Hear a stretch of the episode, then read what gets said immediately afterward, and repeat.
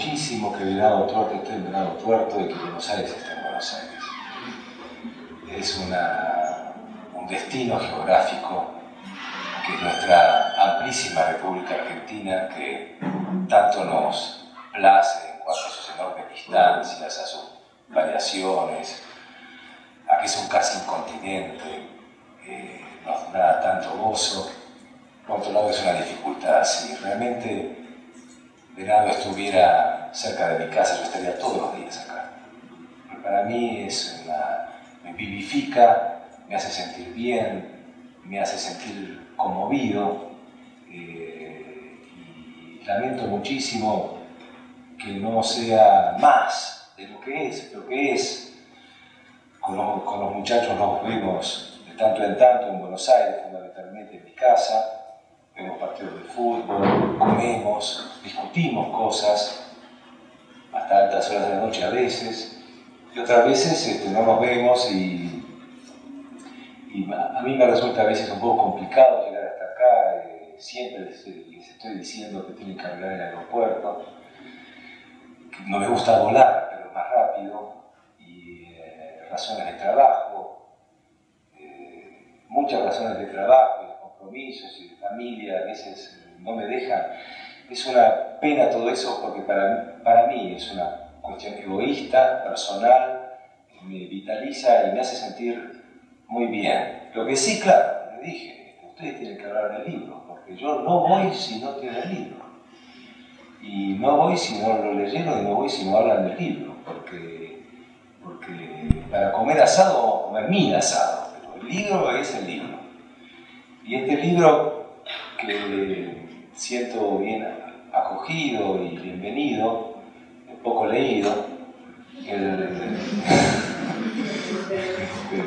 pero se defiende solo, este libro no, eh, es un libro para mí bastante particular. A, mí no me gusta hablar del libro, porque yo hablé del libro mientras lo hacía.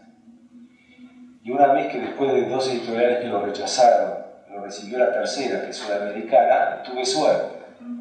Tuve suerte, primero porque lo recibió, segundo porque está en la tercera edición, en dos meses, y, eh, y creo que está siendo leído por un público lector que no conozco, no sé quiénes son, eh, que es un poco más variado, creo que aquel que leyó alguno que otro libro que escribí, que, cuyo lector tampoco conozco, pero era más limitado y indudablemente cuestiones que tienen que ver con la política argentina y con nuestra historia me interesa más, porque no me llama la atención.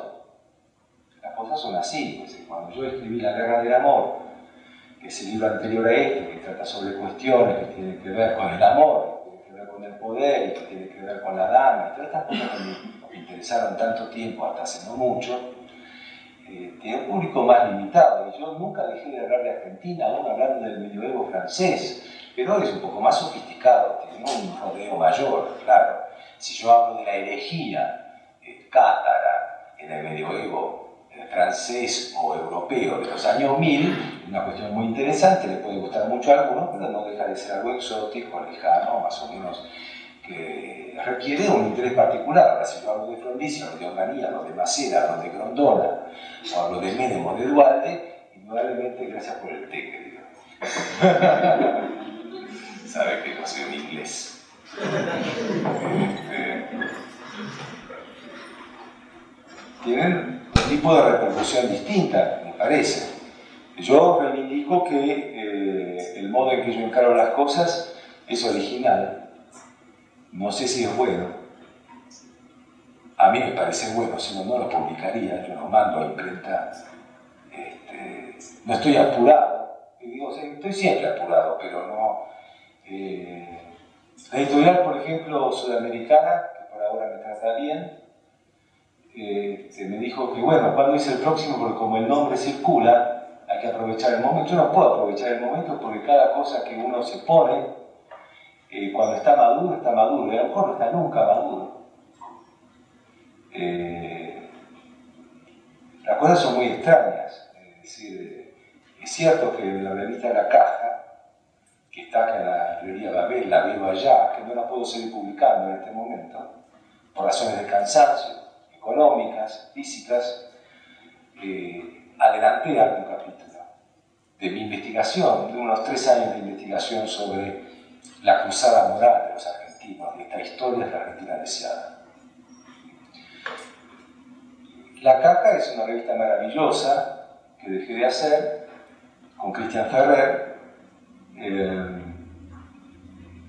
a mí nunca nadie me dijo nada sobre lo que estaba publicando como Introducción a la vida fascista, que es un capítulo de este libro. No recibí retorno, salvo que era muy largo, interesante pero muy largo. Y me doy cuenta que en el libro ocupa un lugar distinto, eh, tengo más eh, eh, beneplácito en la respuesta, cosas extrañas. El trabajo de escribir una cosa así implica una soledad, sin melancolía, sino es el trabajo de uno, es el, estímulo. Hay soledades estimulantes durante muchos años en donde nadie se entera de lo que uno está haciendo y en un momento dado, si uno tiene la suerte, realmente la suerte y la gratitud que yo tengo porque creo que me salió algo, lanzarlo a la luz, después obtengo una respuesta que es que se lee, pero eso nunca lo puedo saber. Yo en este momento estoy pensando en otro proyecto que no sé qué va a salir. La hoja en blanco es maravillosa, porque uno nunca sabe qué va a pasar, pero es lo que me hace vivir. Me da ganas de vivir. El amor, por un lado, de mis seres queridos, amigos incluidos, familia, hija, mujer, y por otro lado, esta actividad pasional y vocacional tengo desde hace bastante tiempo, me doy cuenta, tengo 48 años ya, desde los 15 años que me a la filosofía, y para mí es una, en mi segmento de existencia, para decirlo de algún modo, es este, lo que me hace gustar vivir, aparte del amor. Y esto también implica amor. Y yo siento que acá soy recibido con amor, no mi libro, mi libro y yo, yo y mi libro, eh, mi libro no lo siento ya totalmente mío, una cosa muy extraña, se escuché decir a muchos escritores esto, este libro, este libro nunca salió, me parecía que era una cuestión de pose. No, no es totalmente mío, yo ya lo escribí, ya puse todo, no quiero hablar del libro, yo ya puse todo ahí. El que lo quiera leer, que lo lea, el que no, que lo mire, el que quiere lo comprarlo y dejarlo, prestarlo, que haga lo que quiera. Yo ya puse absolutamente todo en ese libro, sobre lo que tengo que decir sobre ese tema. Se sostiene solo, es un ser vivo, camina solo. Cualquier cosa que yo puedo agregar es por añadidura, lo mezclo. Voy a hablar del libro, no, que decirlo, pero eh, no, eh, tengo un eh, leve malestar hablar sobre eso, ¿no? Es como, digamos que un cineasta hace una película, hizo la película, ve la película, no ve la película, ya hizo la, ya todo su libido y su sangre y su y lo que tenía que entregar lo entregó en esa cosa, porque si no yo estaría contando lo que quiero hacer o lo que pienso y no me dedicaría a escribirlo, porque no todo el mundo escribe lo que quiere hacer, la otra cosa hace otra cosa con lo que quiere hacer, puede hablarla, puede contarla, puede transmitirla de tantos modos, y bueno, si yo la escribo es porque uno escribe para que se lee, para que se lea, yo escribo para que se lea, quiero decir, necesito de mi prójimo para vivir. Durante muchísimos años estudié, como ahora, sí, sigo estudiando, leo, busco cosas y durante muchísimos años lo hice para mí solo. Eh, y tuve eh, el coraje personal, muy íntimo, de nunca abandonar esta vocación en circunstancias lo más extrañas que puede pasar todo el mundo, trabajos que no tienen nada que ver con esto, porque la filosofía no da para vivir, a mí al menos, y a mucha gente me parece. Entonces uno hace otras cosas, tiene otros compromisos, otras tareas, otras cosas que se necesitan y a lo mejor sirven para pensar, también cosas que no tienen nada que ver con la filosofía. Mi vida no está reducida al mundo académico ni a la universidad, bastante parcialmente. Eh, durante muchos años hacía esto de la noche o de la tarde, después de las cosas que uno tiene que hacer para que la casa esté puesta, que la familia tenga lo que tiene que tener, y yo también, para poder comprarme libros, para tener la libertad de decir lo que quiero, de no tener compromisos académicos ni editoriales con nadie, hablar y decir lo que realmente quiero decir, porque para mí la filosofía desde mi adolescencia fue eso, poder encontrar un lugar en donde yo podía tener voluntad. Eh, cuando decía recién Fernando que el cuerpo es claro, el cuerpo está puesto, yo en este momento no estoy hablando nervioso. Eh, no estoy temblando. Pero ya me tomé uno de estos y me da una especie de coraje, porque tengo un poco de miedo también y ahora ya me siento bien. Eh, el cuerpo está puesto en la palabra, está puesto en la escritura también. Alguna vez lo comenté acá o no, lo escribí también en algún artículo. Durante muchísimos años yo tuve esta dolencia que era la tartamudez, hasta los 22, 23 años, desde que era un niño, y no podía hablar, prácticamente no, eh, no tenía comunicación social ni verbal, esa es la verdad.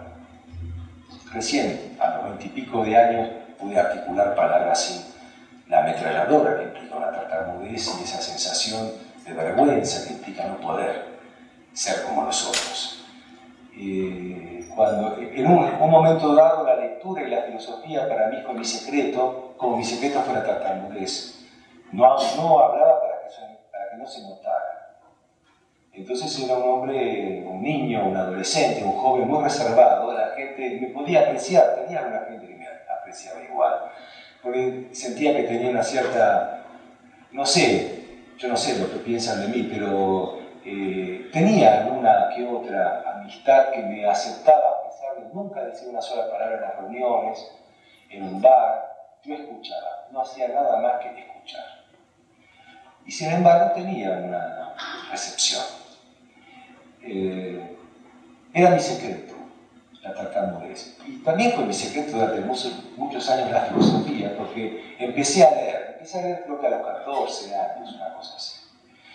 Y hasta ese momento me dedicaba a nada, a cosas mías. Y empecé a leer. Y empecé a leer Spinoza, Nietzsche, un montón de libros complicadísimos que no entendía absolutamente nada, diría hoy en día, pero mentira porque lo subrayaba todo. Yo todavía conservo algunos libros de la adolescencia totalmente subrayados. Algunos me asombran. La ética de Spinoza la tengo subrayada toda, con regla y lápiz. Está prácticamente toda subrayada. Y en los márgenes están puestos unos puntitos, un puntito en lápiz. ¿Y saben qué son? Son palabras que no entiendo y que buscaba en el diccionario. Pero también conservo todavía, gracias a mi madre que no tiró todo, tiró bastante. Ah, está bien. Gracias a ella, que ahora está con mi hija cuidándola mientras yo estoy acá. Este, eh, los puntitos en las novelas, porque no tenía mucha riqueza de vocabulario. Mi familia es eh, rumana de lenguaje húngaro y mi primera lengua fue el húngaro. Esto está en el libro de la historia de la Argentina deseada en el capítulo que se llama El 48, 1948, es cuando yo llego con mis padres a la Argentina de Rumania. Y las primeras, era un, bebé, las primeras palabras este, de mi infancia son húngaras. Y hablo húngaro de una buena parte de mi infancia, en este momento entiendo todo, por supuesto, me cuesta mucho hablar, porque hace mucho tiempo que no lo practico. Y el castellano, yo creo que no tenía un entorno mis padres, ustedes lo escucharon hablar, hablan con un acento, el acento húngaro no se pierde nunca. Eh, y eh, yo leía y no entendía todas las palabras. Una palabra como motín, buscaba la palabra motín. Entonces el libro de Spinoza está todo subrayado con todos los puntitos a los costados. Subrayaba todo, pero todo me parecía importante, suponía pero no entendía todas las palabras castellanas, no por conceptos, sino por vocabulario. esta, no sé por qué hablo de mi vocación, que es la filosofía. Yo, este libro, Historia de la Argentina deseada, para mí es un libro de filosofía, aunque no lo parezca, porque uno tiene una imagen de la filosofía. todo el mundo tiene una imagen lo menos que uno puede decir es que hay, una imagen de la filosofía, o que es anticuada, una cosa que ya pasó, o que es muy profunda, o que un tipo es muy serio, debe ser viejo, si es filósofo, este, eh, o que son cuestiones complicadas, cuestiones que no tienen que ver con la vida de todos los días, sino con cuestiones mucho más profundas. Pero todo el mundo tiene una, imagen de la filosofía. Esta imagen de la filosofía no está en este libro, porque para mí la filosofía nunca fue eso. Para mí la filosofía, vuelvo a repetir, un asunto personal, secreto y para sobrevivir. Porque como no podía hablar, lo que sí podía pensar. Entonces me hice un poco un propio reducto de prestigio personal. Es decir, cuando alguien no habla, puede ser una persona seductora también. Si uno supone que es inteligente o por lo menos que sabe cosas, o que guarda algunas cosas. Y para mí las palabras de la filosofía, de las lecturas o de los libros, de mis primeros libros de Sartre, que era mi ídolo juvenil, eh, se atesoraban en mi memoria, en mi modo de ser, y entonces la gente sabía que yo siempre andaba con un libro que no hablaba, pero algunas cosas guardaba. Y no eran cualquier cosa, guardaba lecturas. Sabemos que las lecturas y la cultura tienen un cierto brillo y rol de prestigio que a mí me daba mi pequeño narcisismo necesario ante esta incomunicación que tenía con el mundo. Tomás pero es un, es un pibe que piensa. Para mí la lectura fue una cuestión de supervivencia. Mis padres no tienen nada que ver con eso, eh, por un azar de la vida empecé a leer. Eh, es cierto que en una familia judía la lectura, el libro ocupa un lugar simbólico, a pesar de no tener necesariamente lectores y cultos, ocupa un lugar simbólico porque la tradición judía, la Torá o la Biblia, es un país de reunión de una diáspora, de una dispersión que hasta la fundación del Estado que no para todos los judíos lo es tal, pero fue el centro de reunión de una comunidad dispersa y minoritaria y marginada, la palabra libro es una palabra que tiene alguna dosis de sacralidad, no mucho más que eso. Por supuesto que yo me empecé leyendo la Biblia, sino cuestiones de filosofía. ¿Por qué? Quizás alguna vez escriba un poquito sobre eso,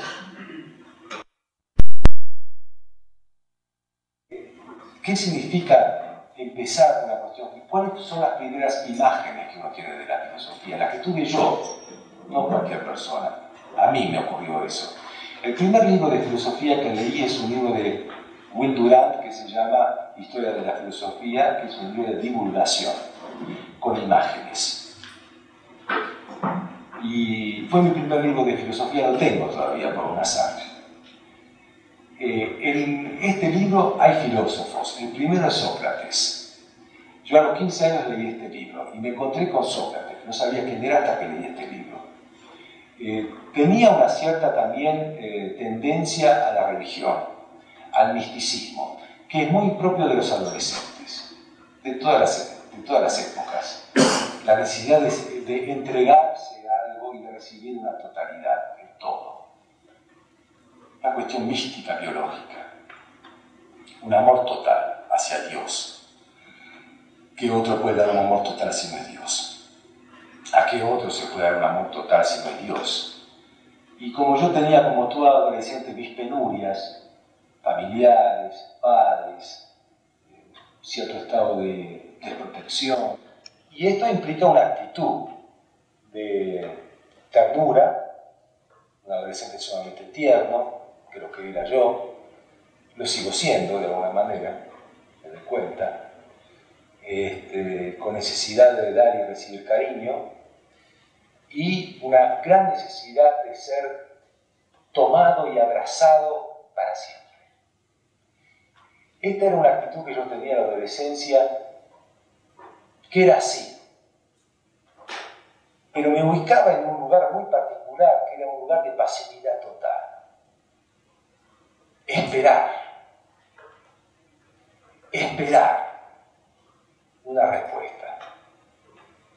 Por este azar de las cosas, me topo con esta cuestión que se llama filosofía, en donde me encuentro con personajes de la historia de una actitud totalmente diferente al del místico, que trata de tener una comunicación directa con Dios y no la puede tener, porque un místico es eso Un místico no es un hombre satisfecho.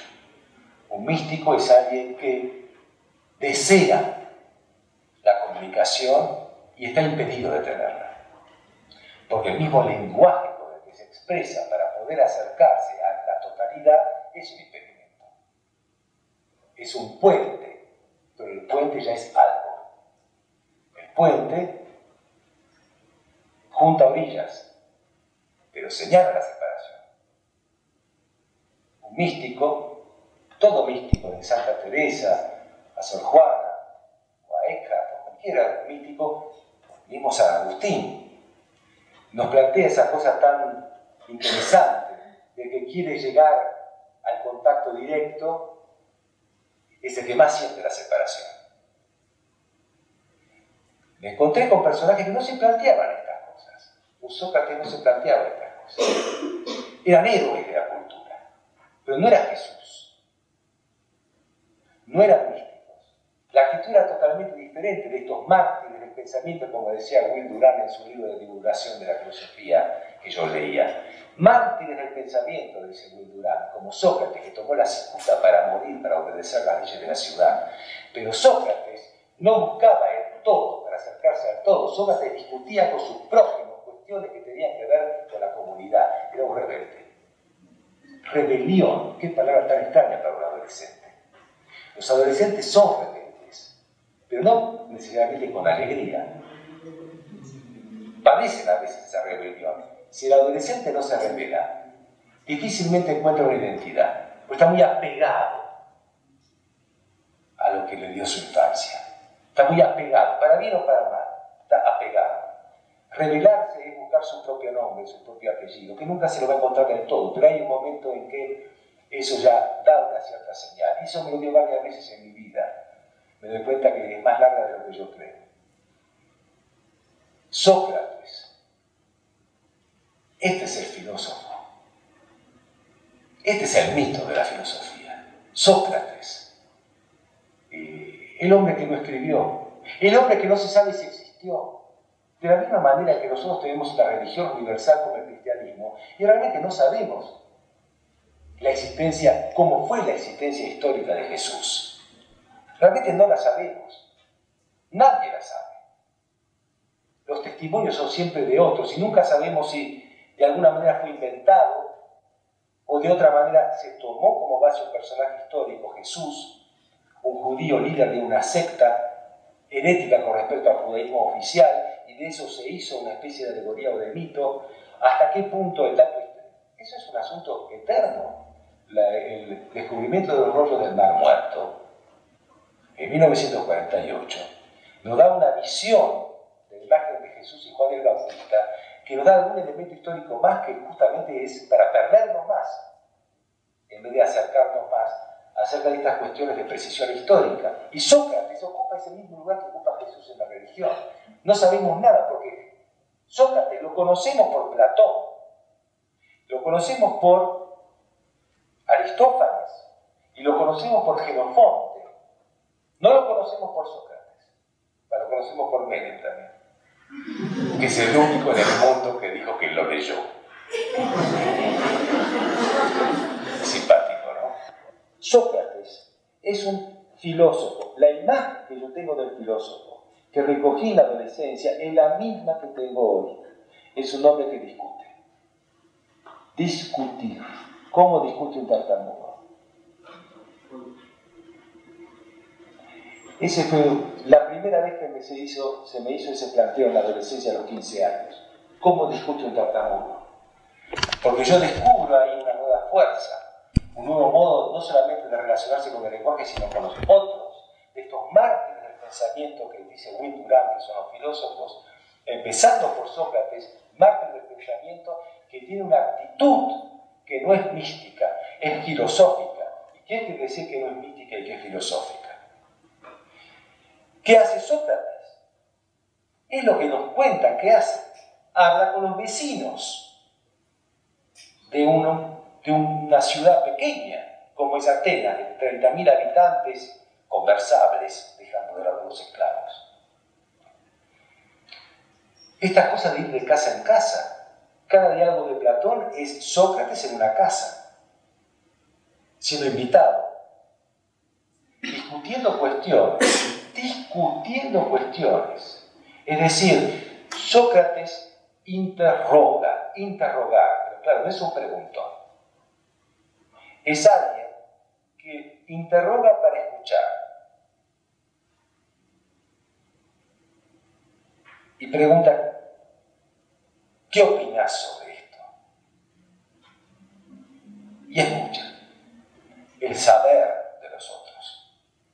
las certezas de los otros, la sabiduría de los otros, del jamonero, del almacenero, del sofista, del político, del poeta, del hombre común.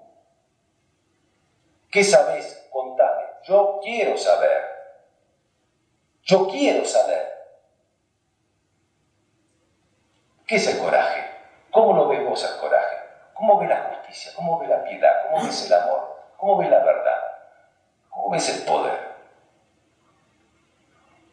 Y pregunta. Esto no es pasividad. Esto es el primer tiempo de la intervención.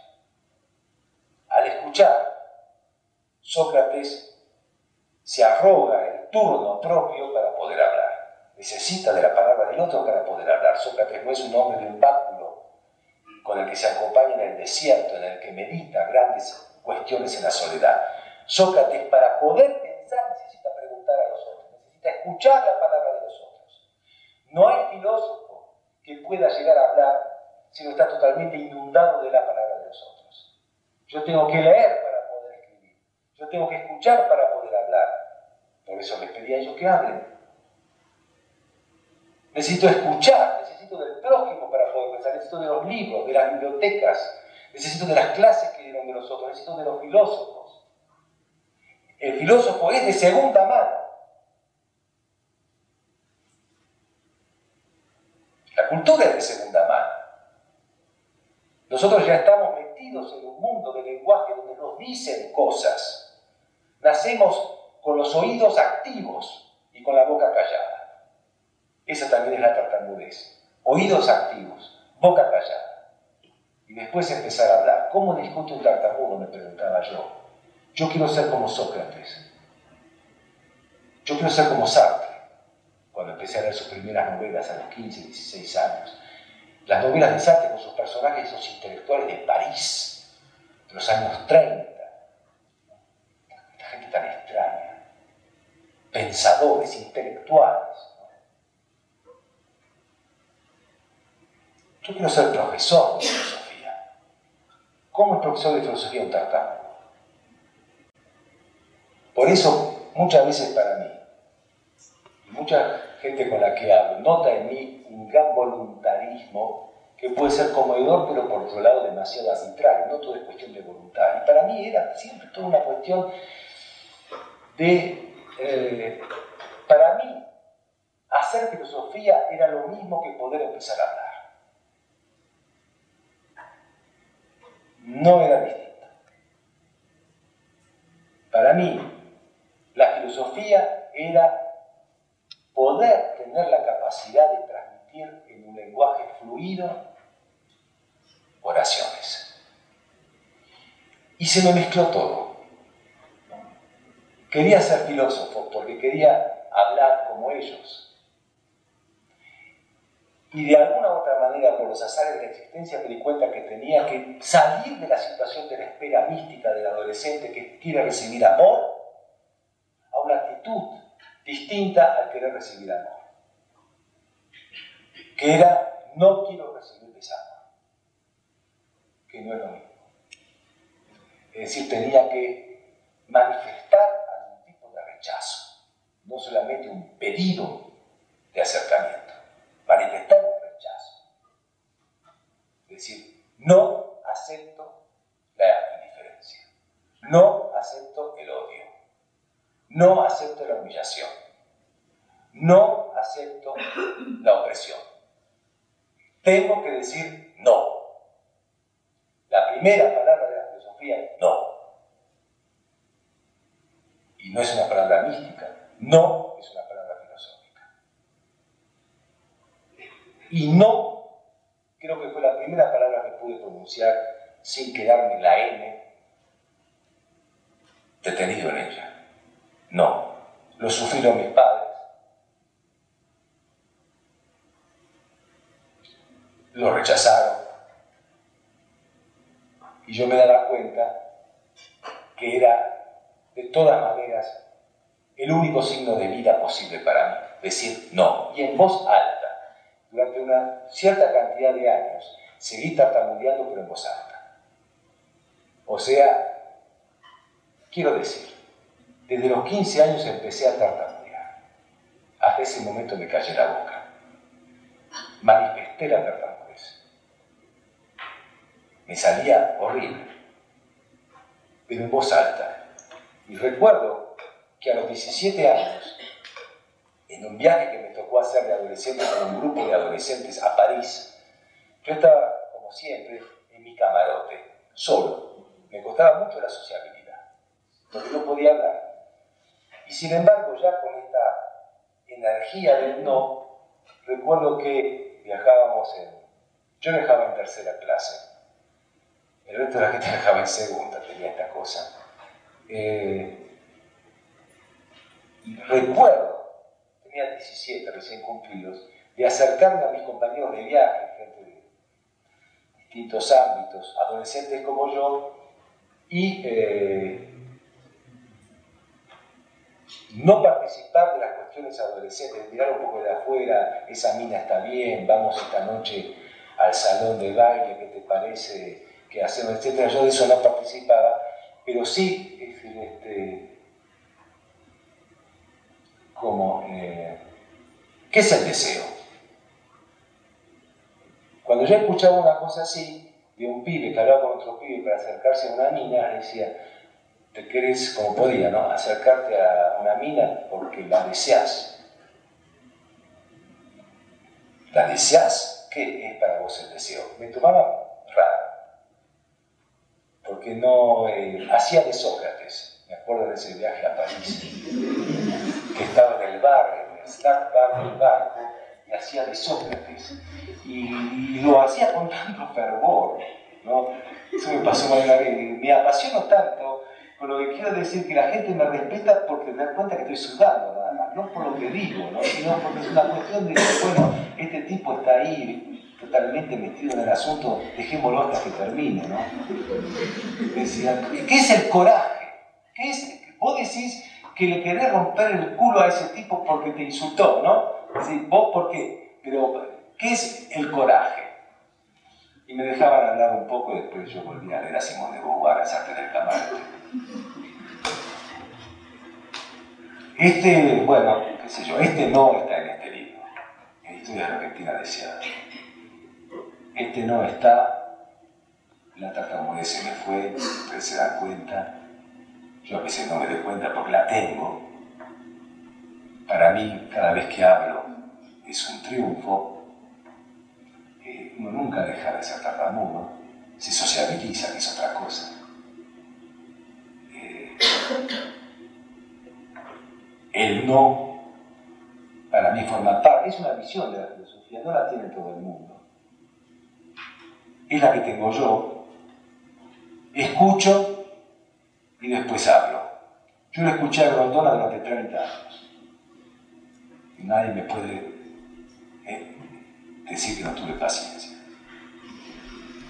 Como todos los argentinos. Para para algunos es un placer, para otros es una paciencia. Yo tuve paciencia.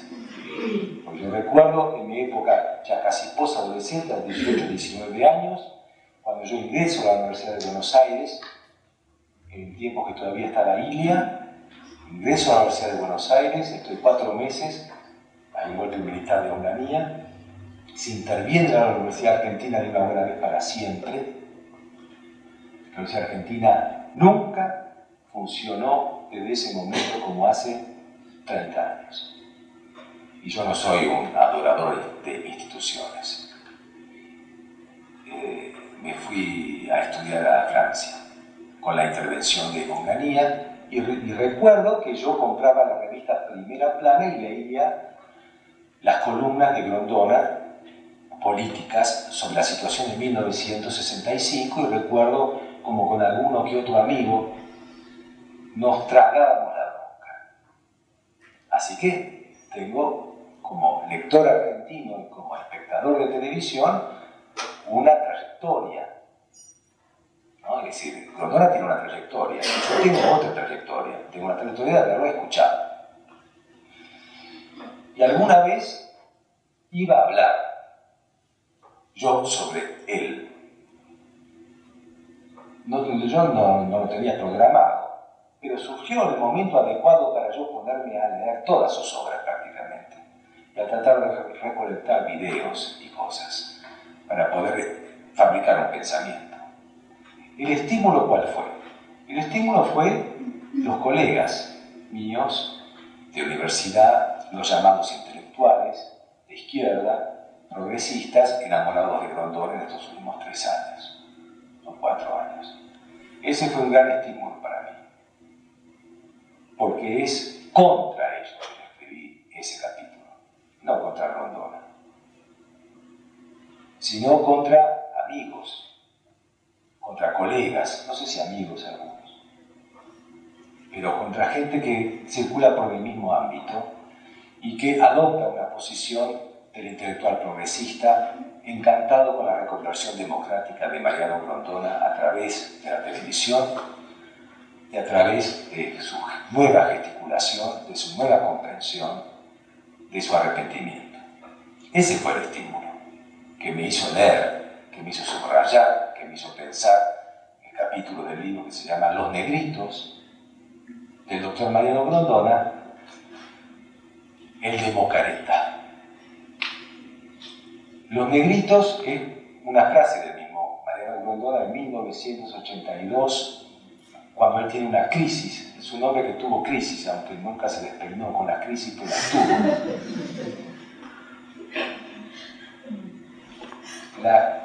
durante la guerra de las Malvinas, que Grondona, como nacionalista que es, nacionalista tomista, en 1982 tiene las cosas muy claras, cosas que no las tiene Neustadt. Estos dos personajes, ¿no? Queda muy bien en la sociedad argentina cultural hablar mal de Neustadt. Y queda muy bien hablar bien de Grondona. Yo prefiero decir que no. Es decir, a uno no le gusta ni cuadrada ni doblada, es decir, no le gusta ni Neustadt ni me pero sí veo un cierto este, prejuicio estético, estético y no político en la, elección de uno sobre otro. La figura de uno y la figura del otro, a ese nivel, y lo que hay atrás de esa figura, de una nariz, de unos ojos, de una panza, de una estirpe y de una alcurnia, veo que se juegan también diferencias que no son siempre éticas y políticas, sino estéticas. 1982, Neustadt está en contra de la invasión y en contra del operativo Galtieri. No es nacionalista. Grondona sí. Y divide las aguas entre traidores y no traidores. La crisis de Grondona, ¿cuál es? Que son los ingleses con los que estamos en guerra. La cultura anglosajona con la que en guerra, incluido Reagan, que son los Estados Unidos, que para Grondona son los defensores de los valores de Occidente. Y tiene ahí una crisis, dice Grondona. La crisis de aquellos que salvan del Occidente atacándonos.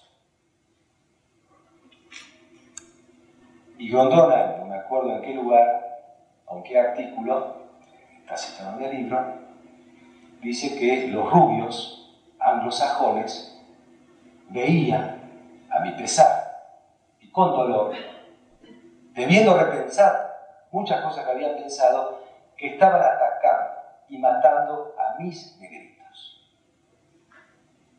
Por eso el trabajo se llama Los negritos del doctor Mariano Grondona, que son, que somos nosotros. Nosotros somos los negritos del doctor Mariano Grondona, no los correntinos que mataban los ingleses en las Islas Malvinas que lo hacían apiadar. Nosotros somos los negritos del doctor Mariano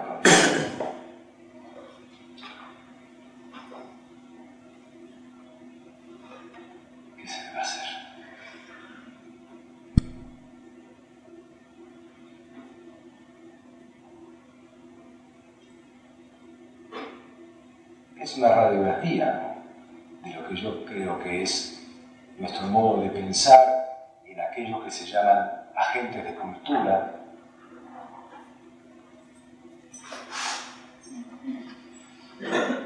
La gente no cambia de convicción y de ideologías que existen, como cambia de traje. Uno no deja de ser nazi así nomás. Hay gente que lo ha dejado de ser. Hay gente que cambia. Hay gente que sufre un profundo proceso de crisis.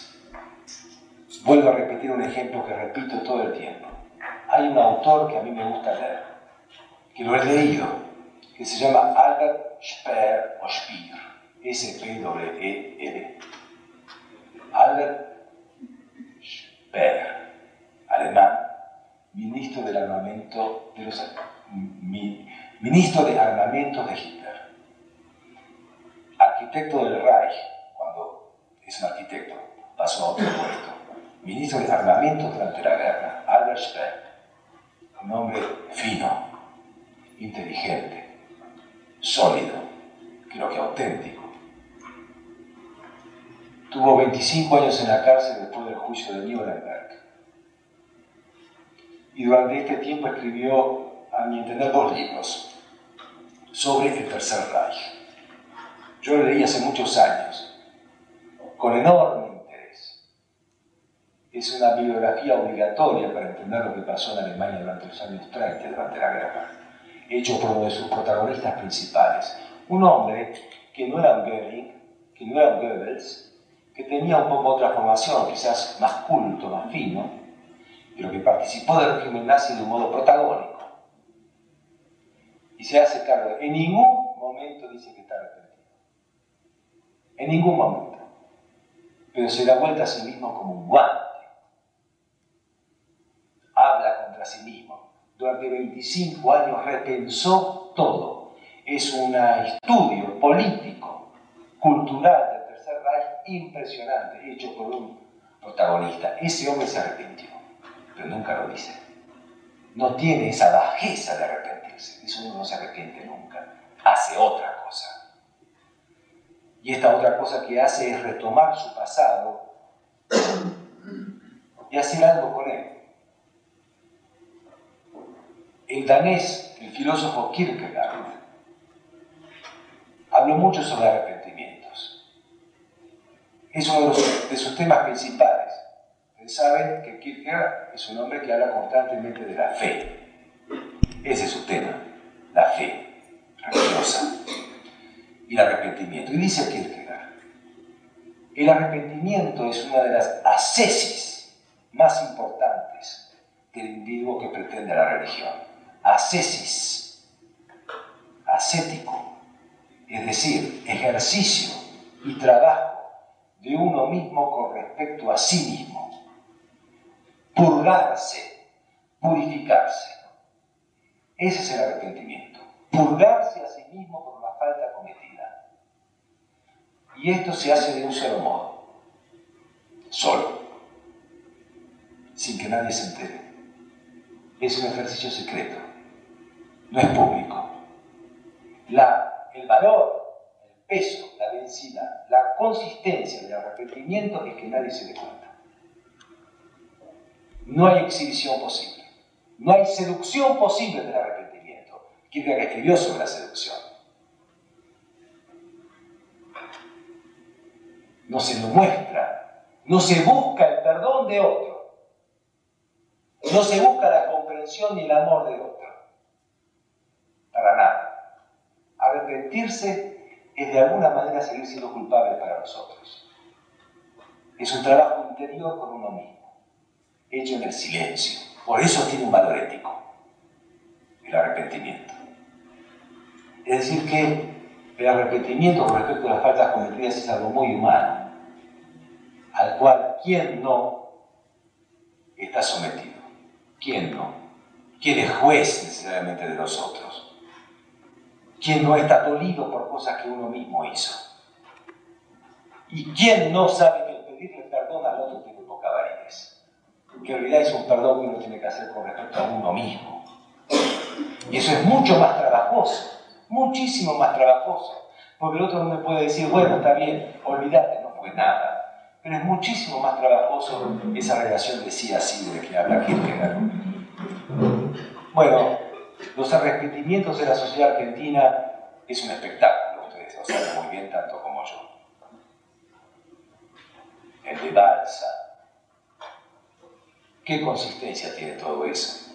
¿Cómo no puede arrepentirse de así de lo que ha manchado la sociedad argentina para siempre? El siglo XX en Argentina tiene notas fundamentales una de esas es lo que pasó durante el proceso de, reorganización nacional. Eso es una página de bronce en la historia argentina. No hay arrepentimiento posible sobre eso. Nadie se puede arrepentir sobre eso. Astiz no se puede arrepentir de haber tirado monjas. No, no hay posible arrepentimiento. Hay una constricción íntima que se puede hacer, pero de la cual no nos vamos a enterar si es cierta. Un hombre sufre mucho por esas cosas cuando se da cuenta de lo que hizo. Sufre muchísimo, es digno de piedad. Para mí Gondona no es digno de piedad. Por haber participado en las cosas que participó. Que son Vox Populi. Hay que leer los libros, hay que leer los artículos, sus revistas.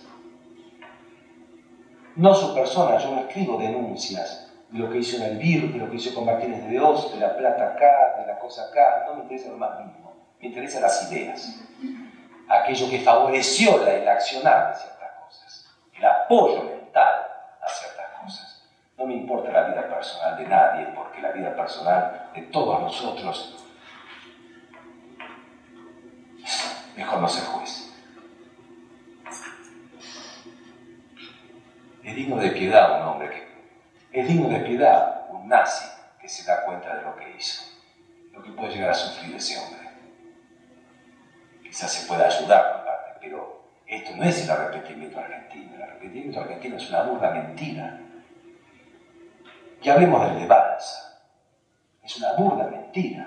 Nadie se puede poner ante 1800 focos de televisión, ante 800 micrófonos a decir esas cosas respecto a la Constitución. Debíamos haber respetado la Constitución.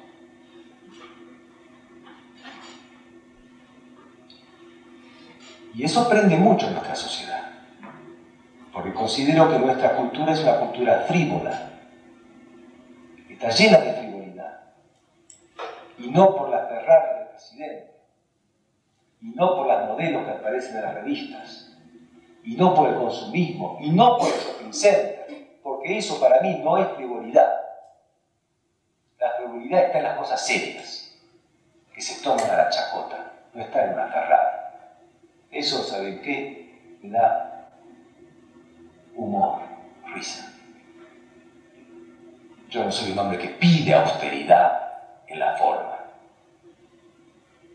Ni me conmueve particularmente la discreción de Alfonsín con respecto al divorcio con su esposa. No me conmueve eso. Como tampoco me conmueve en contra una Ferrari roja. Puede ser estúpido, pero no me, no me revela la frivolidad es otra. La frivolidad es, por ejemplo, te voy a dar un ejemplo. Ya estoy con el tema de Crotone. Hace un mes o un, mes y medio estoy viendo el programa Hora Clave en el momento en que se suceden estos arrepentimientos de Silingo en adelante. Hay un segundo que no me acuerdo cómo se llama, y eso, no sé. Un sargento que torturó, una cosa así, no me acuerdo el nombre. Que es invitado al programa de Grondona. ¿Se escucha cuando hablo? Sí. Este, este hombre dice cosas. Yo lo escuché cuando lo ponían en un camión, lo llevaban al avión. Él participaba no era que, que los arrojaba del avión, pero sí participaba del ordenamiento para que esto se lleve a cabo. Y habla sobre eso y dice que está dolido por lo que hizo esta arrepentido. Entrevistado por Mariano Grondona, que además tiene otro invitado, invitada que es Graciela Fernández Mejide, que después este hombre habla, toca a ella. Y habla un poco sobre su escepticismo sobre estas cuestiones, de los arrepentimientos. Su escepticismo. Aprecia la actitud de Balsa, yo creo más como política que como familiar de un desaparecido, como es ella. Pero lo considera insuficiente todas estas cosas. Una vez que termina de ver así la, la de Mejide, Grondona dice al espectador, a mí, que soy espectador, que va a pasar un fragmento de película, quizás alguno del programa, un fragmento de película para hacernos pensar. No hace comentarios sobre las dos intervenciones. Entonces yo vi un fragmento de una película que no vi, con Barbara Streisand y Nick Nolte.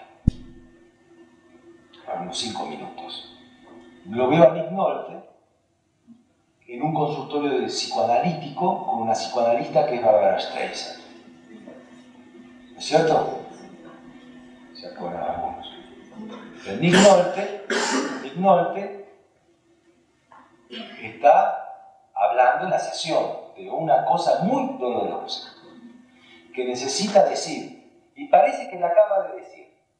Porque el fragmento empieza cuando fue dicha no la película, no sé cuál era esta cosa. Le acaba de y se siente mucho mejor. Se siente aliviado por haberlo dicho. Está parado y la gente está en el diván sentada, en un sofá. Y se siente mejor por haberlo dicho, por haber confesado, digamos. Y se siente en el sillón al de Bárbara Streisand.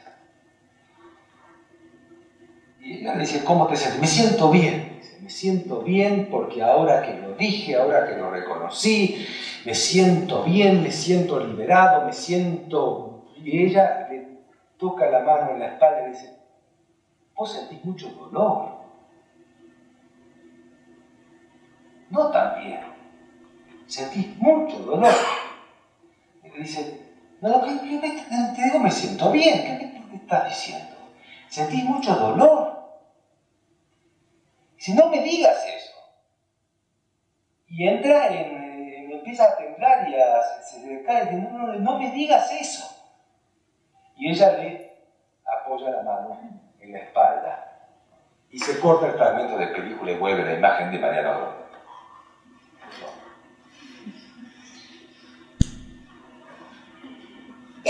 Sin comentarios de él. Creo que pasa al comercial para volver después. Yo me quedo pensando, al día siguiente también me quedé pensando. Porque después hizo una intervención, él habló con un cura que le salió el tiro por la culata porque el cura no entró en el coso de, la iglesia. Dijo, la iglesia no se arrepintió. Dice el cura, no sé dónde lo sacó. El tipo le llamó la atención, dijo, arrepentimiento y perdón en nombre y apellido, ¿y qué hizo? arrepentimiento institucional no va, decía el cura. Así que hubo un diálogo muy corto con ese cura. Entonces, yo me quedé pensando, digo, me quedé pensando, digo, escuché al hombre que dice haber participado del crimen. Escuché a la mujer que dice tomar distancia con respecto al valor de la confesión. Lo escucha el moderador. Me pasa la película. Bueno, ¿Qué me quiere decir, doctor? Se me pasa una película. Entonces, si Bárbara Streisand lo alivia con su mano protectora a Nick Nolte, es Graciela Mejide la que tiene que hacer el mismo gesto con este sargento. Dije, esto es evidente. Esto es evidente. Grondona como Menem, como Balsa, quiere que se termine este asunto. Y él también quiere que se termine este asunto, porque sabe muy bien con lo que está jugando. Quiere que se termine, quiere que se besen, quiere que se amen, que se perdonen, que se reconcilien, que sean hermanos, que se olviden y empezar de nuevo. Eso es lo que va a repetir el argentino. Y eso es frívolo. Eso es frivolidad. Esa es seriedad de payaso. no me puede pasar alguna cosa. A mí me humilla ver esas cosas. Me humilla que otra gente lo tome en serio. Me da mucha bronca que lo tome en serio. Que diga, bueno, interesante lo de Gondor ayer, ¿eh? ¿Viste? Me humilla eso a mí. Bárbara Streisand y Nolte abrazándose en nombre de Graciela Mejide y un torturador, cosa que no se dio del programa, porque Graciela Mejide no fue abrazada a ese Pero está el deseo puesto ahí. Ese es el arrepentimiento argentino. Eso es lo que vale. No estoy hablando de un Rondón de 1965, sino de hace un mes. Eso es lo que vale. Eso es balsa. La quieren terminar, es lo de siempre. Porque el día en que nosotros saquemos las vergüenzas afuera, vamos a tener un duelo, pero que en serio, en serio, un duelo en serio. A lo mejor las cosas ahí pueden El único modo de arrepentirse es que no vuelva a suceder. Y para que no vuelva a suceder, no debe suceder hoy en día más. La sociedad argentina no sé si hay tanto convencimiento de que estas cosas no sucedan más, porque durante estos últimos 4 o 5 años han sucedido cosas parecidas a lo que ha sucedido en otra época, porque hubo crímenes no esclarecidos, hubo secuestros no esclarecidos, hubo cosas no han quedado claras, que intervienen fuerzas oscuras que intervienen en otro lugar. Entonces, para mí, no hay arrepentimiento. El arrepentimiento es, el presente, no es un dicho sobre el pasado. Si hoy en día eso para mí no vuelve a ocurrir más, porque me doy cuenta que vive una sociedad que cambió, porque eso no puede, porque hay un poder judicial que en este momento defiende al ciudadano, porque hay una policía que actúa cuando debe actuar, pero si no, nos protege. Entonces veo que algo está cambiando en la sociedad argentina a nivel jurídico, personal y de seguridad. Pero si yo no veo eso, acá voy a repetir. Es posible, no necesito la televisión. No se han besado Graciela Mejide y el sargento. Y no se van a besar nunca, por más película que yo pase. Porque hay cosas que no se van a olvidar nunca. Y parte del libro que yo escribí para volver a tierra, parte del libro que escribí, es por esto. Es decir, si yo escribo el capítulo del que hablaba Pablo, A la vida fascista, que habla sobre la guerra santa del general Onganía que ayer falleció,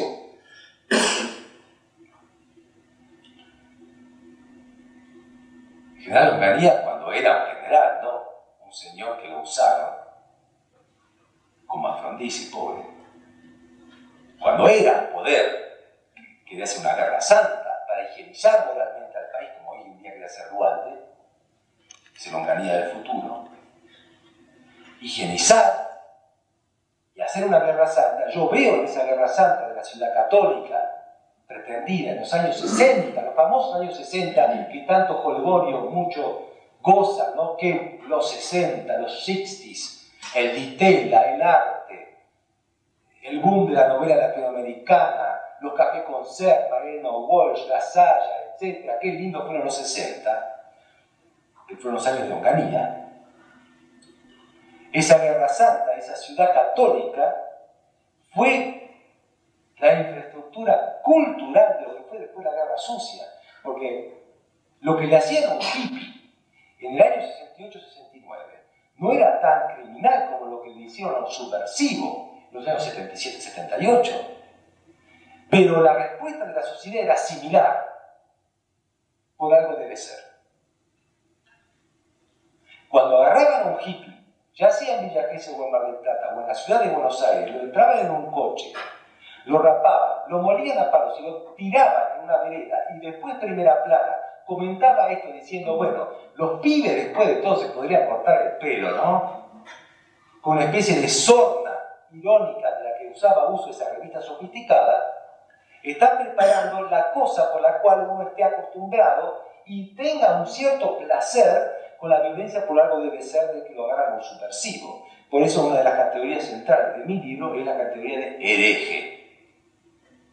¿Cuáles son los herejes de la sociedad argentina en los últimos 40 años? El judío, el ateo, el hippie, el subversivo, el zurdo, el comunista, tuvimos muchos herejes y tuvimos estrategias muy claras con respecto a la eliminación de cada uno de ellos.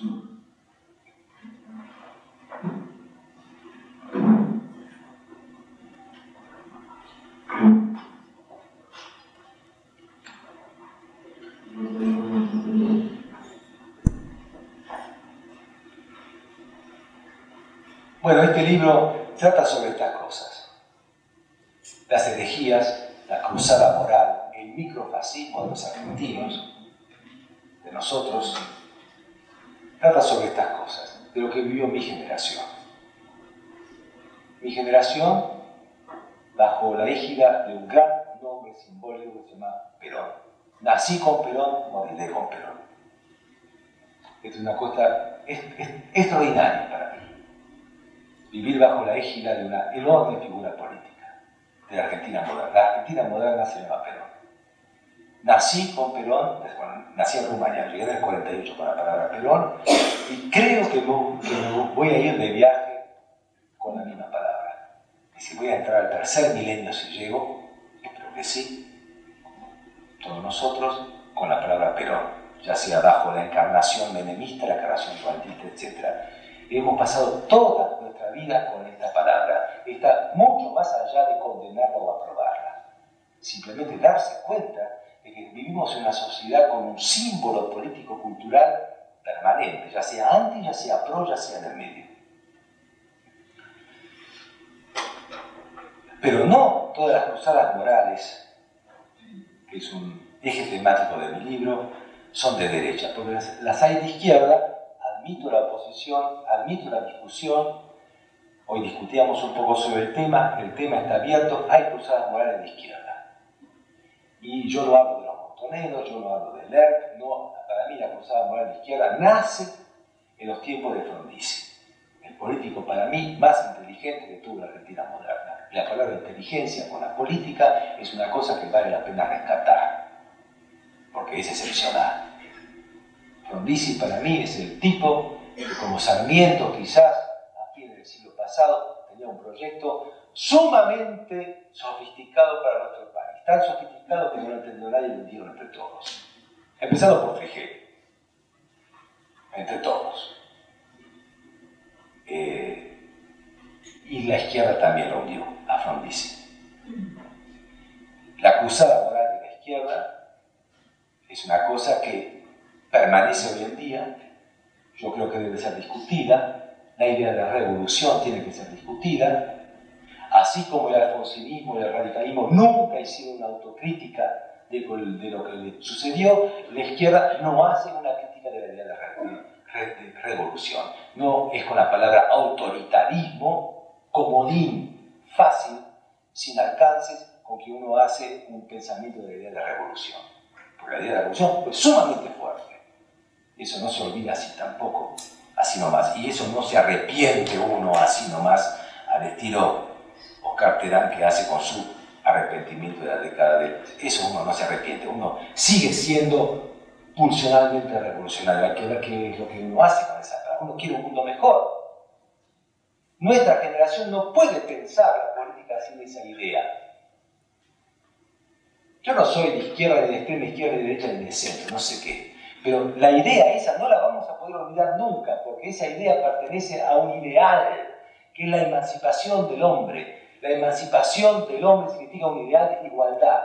Nosotros podremos hacer cualquier tipo de cosa, pero eso no lo vamos a olvidar nunca. Lo que pasa es que no sabemos dónde meterlo. Por eso tenemos que pensar todo otra vez desde cero, como decía David, que no sé si él lo hace. No sé quién lo hace. Pensar todo eso otra vez, pero eso no se puede olvidar así nomás. Y la cruzada moral de la izquierda, en los tiempos de Frondizi, crea la imagen del revolucionario. Por eso la imagen tan importante que le dio a León Rosich. Porque es el que mejor construye la idea de que es un revolucionario. Porque es una idea moral, no es una idea política. Es una idea moral. Revolucionario es aquel que cambia su vida. No es aquel que se inscribe y toma un carnet del PC. No es aquel que va a una asamblea estudiantil es aquel que da vuelta como un guante su propia intimidad, es aquel que se depura, depura la burguesía que tiene en el alma, como San Agustín decía con el paganismo. Es una operación teológico-ética. Revolucionario es aquel que se desprende de todas las cosas que le metieron adentro desde el punto de vista burgués y que está dispuesto a ofrecer su vida para cumplir el ideal. Si no hay riesgo de la propia vida y enfrentamiento directo con la muerte, nadie es un revolucionario. O sea, somos cobardes. Y yo me rebelo contra esa idea, porque yo soy cobarde y tengo derecho a vivir. Soy cobarde. No estoy en la primera línea de la barricada. Por eso discuto, Pablo, no sé dónde estás. ¿Dónde estás? ¿Se fue Pablo?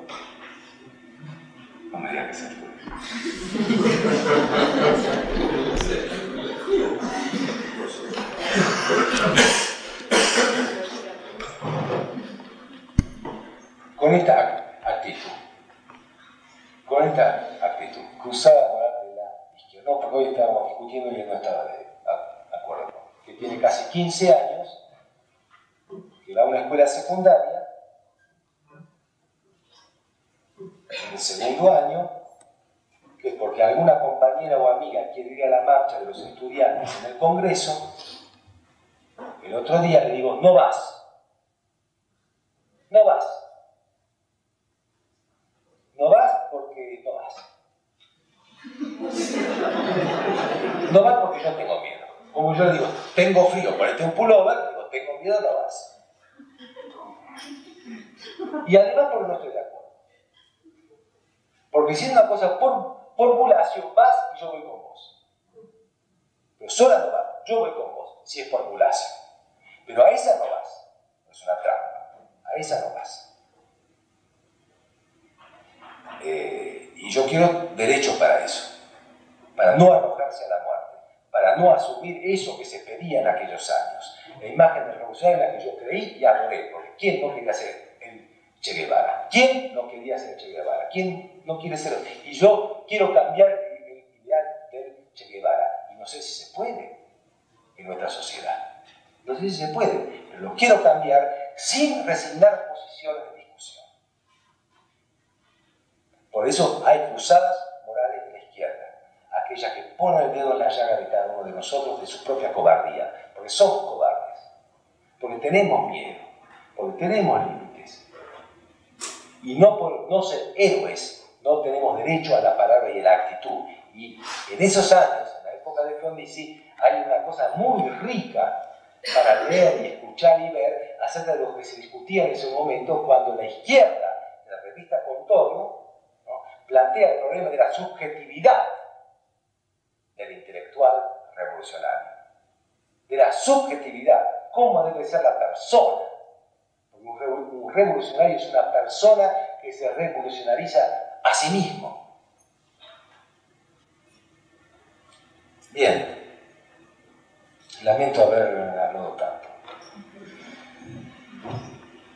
No sé, ¿qué, qué, qué, quieren hablar, hablamos un poquito. Yo voy a dejar en este momento mi monólogo.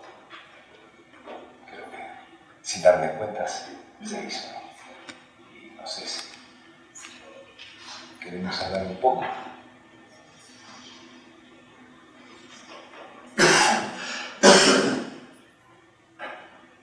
¿Dónde está Pablo? ¿Marcelo está? ¿Se está duchando? Se está duchando.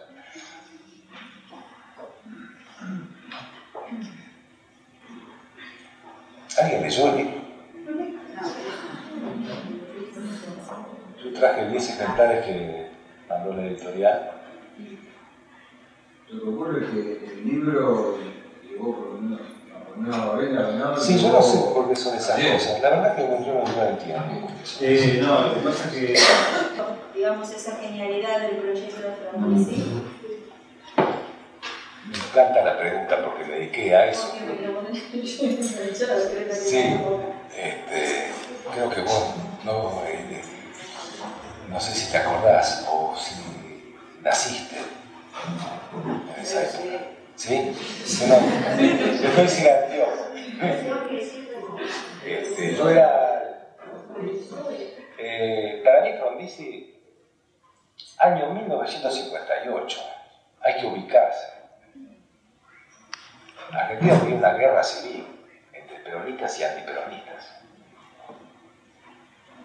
El proyecto de Frondizi lo cumplió Brasil con dictadura desde el año 64. En un país de 100 millones de habitantes, la enorme mayoría viviendo en la miseria.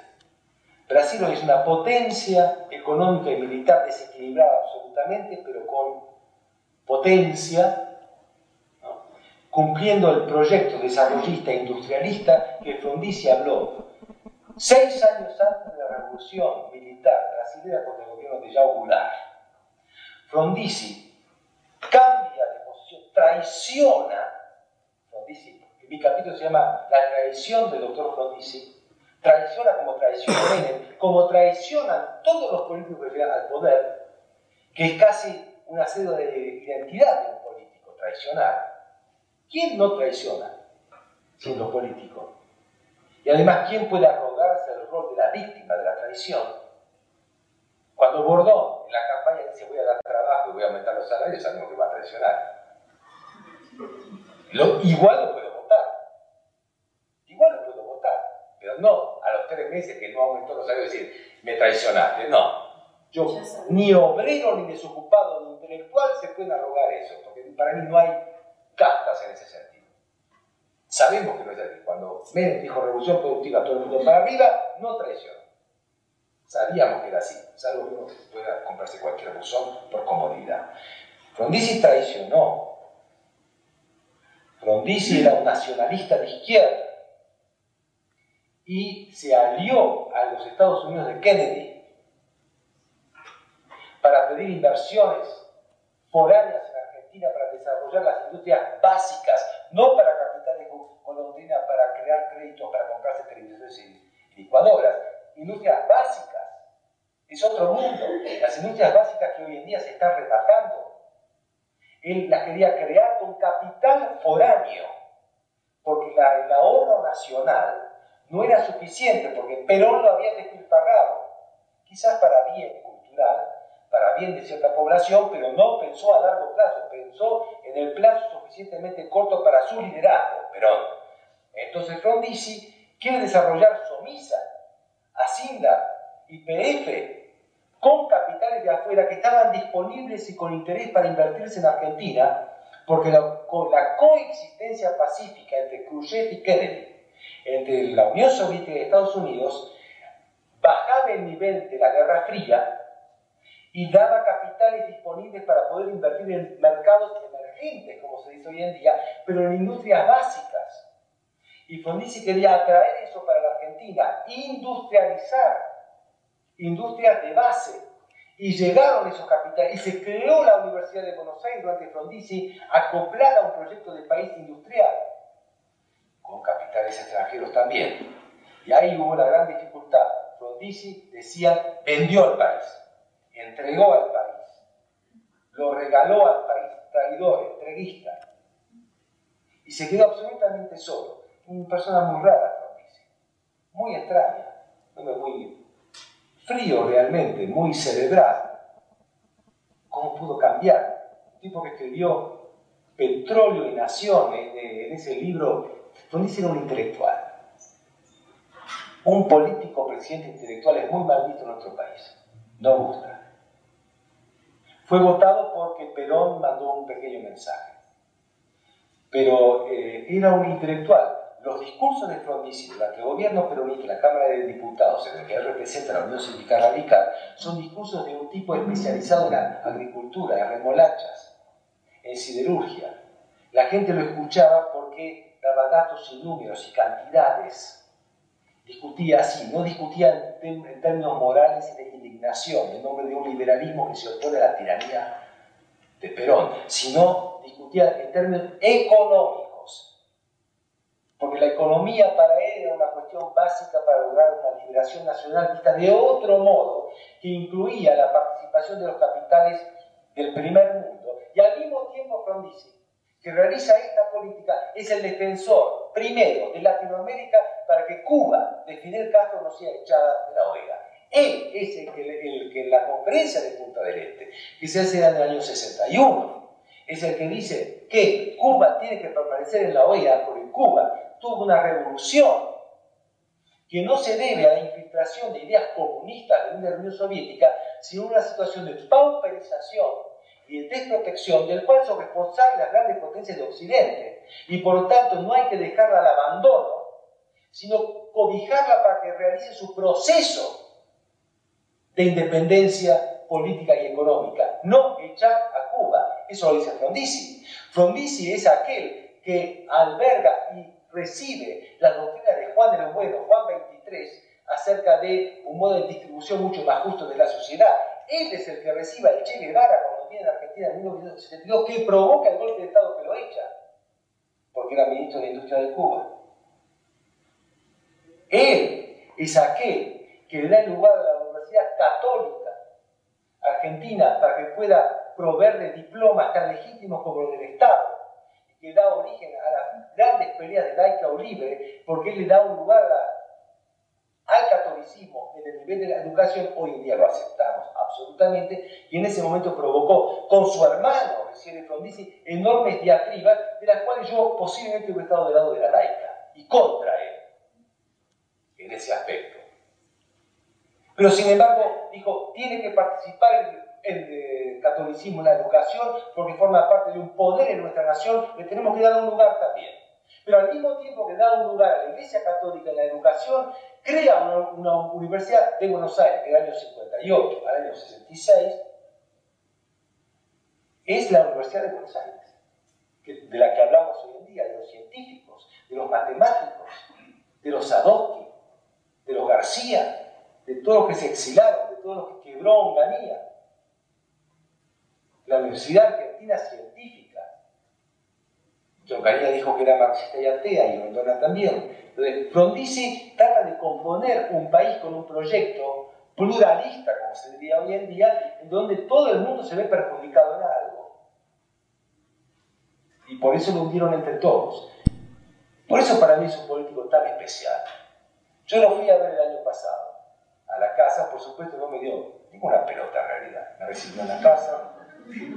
La verdad que no me dio ninguna. Un hombre ya de ochenta y pico de años. Este, incluso me parecía que no estaba poco. Eh, yo tenía preguntas demasiado sesudas para él. Demasiado. O sea, yo tenía una lista de preguntas sobre su opinión sobre lo que está pasando en Argentina hoy en día. Y nosotros sabemos que nadie puede garantizar que va a tener una vejez tan brillante como su. Sí que fue brillante. Nadie puede asegurar una lucidez a los 80 años. Frondizi estuvo con Rico, Frondizi estuvo con San Endín, Frondizi estuvo con las Malvinas, apoyo de dictaduras. Frondizi no es responsable de su vejez, creo yo estuve enfermo, sufro desgracias familiares muy grandes y además no me interesa. Me interesa el frontice en el poder. Como Onganía, ¿cómo voy a discutir a Onganía ahora? O hace un año. Causado, como Frondizi lo fue también, de alguna manera. Entonces, cuando yo hablé con Frondizi, me tragué todas las preguntas, me, pidió que se las mandara por escrito, se las mandé, no me respondió, me mostró una foto de su cajón, me dijo, ¿usted sabe quiénes son estos? Era una foto de él abrazado con Perón. Nosotros dos. Eso es, me decía. Ahí está. ¿Usted sabe? Sí, sí, usted con Perón. Yo le salvé la vida. Yo le salvé la vida al general. Bueno, ese era el nivel. No, pero ¿Por qué insisto con Frondizi? Porque es muy posible que haya Frondizi hoy en día. Es posible. ¿eh? La situación es mucho más dura para la Argentina hoy en día. Pero es posible que haya alguno que otro Frondizi escondido, peleando un lugar en algún partido político, tratando de hablar un idioma detestado por la mayoría a contracorriente de las posiciones más cómodas en nuestra actualidad. Y yo te digo una cosa, porque lo confieso, con todo el escepticismo que yo tengo de la política, me parece que hay una intención en Rodolfo Terráneo de ser. Con toda la ingenuidad que se merece. Porque, porque eh, a veces hablo con él siempre para hablar mal de él, porque me parece que está equivocado y me parece que es el hombre que se puede corregir. Porque tiene una intención buena, una intención buena. Te digo, si estuviera en el partido de la calamuchita, sería el partido de la calamuchita, porque está en el partido radical porque Alfonsino llamó un día. Si me lo hubiera llamado cualquier otro, hubiera estado, pienso, no en cualquier lugar, por supuesto, pero quiero decir, la intención me parece buena, es decir, no podemos ser antimedemistas al puente. Tenemos que superar al menemismo, no podemos estar atrás del menemismo. Y en general la oposición está atrás del menemismo. Se desbordó hasta Massachusetts y todo. No es un excelente momento político, cultural, diría, de nuestro país, después de las, últimas elecciones, para darse cuenta de que pensar todo otra vez. La mitad de la población lo votó a Menem. ¿Y a quién si no? ¿A quién iba a votar? ¿A uno de estos parlantes? La Argentina tiene memoria. No se votó por miedo. Se votó muy lúcidamente. La gente pensó hay ciertas cuestiones de tipo cultural que es cierto que acontecen, de identificación con él de parte de las clases más pobres. Él nos representa, yo quiero ser como él. Negrito, de provincia, quiero ser como él. Eso existe. No tenemos que olvidarnos también de eso. Hay identificaciones a ese nivel. Pero la gente lo pensó, cortó boleta. Se cortó mucha boleta en cada provincia. Porque se pensó, no se votó con miedo, como Es mentira, es despreciar a la gente. No se votó con miedo, se votó pensando que no había otra mejor alternativa que esto, que a lo mejor no es lo mejor. Pero él tenía ideas.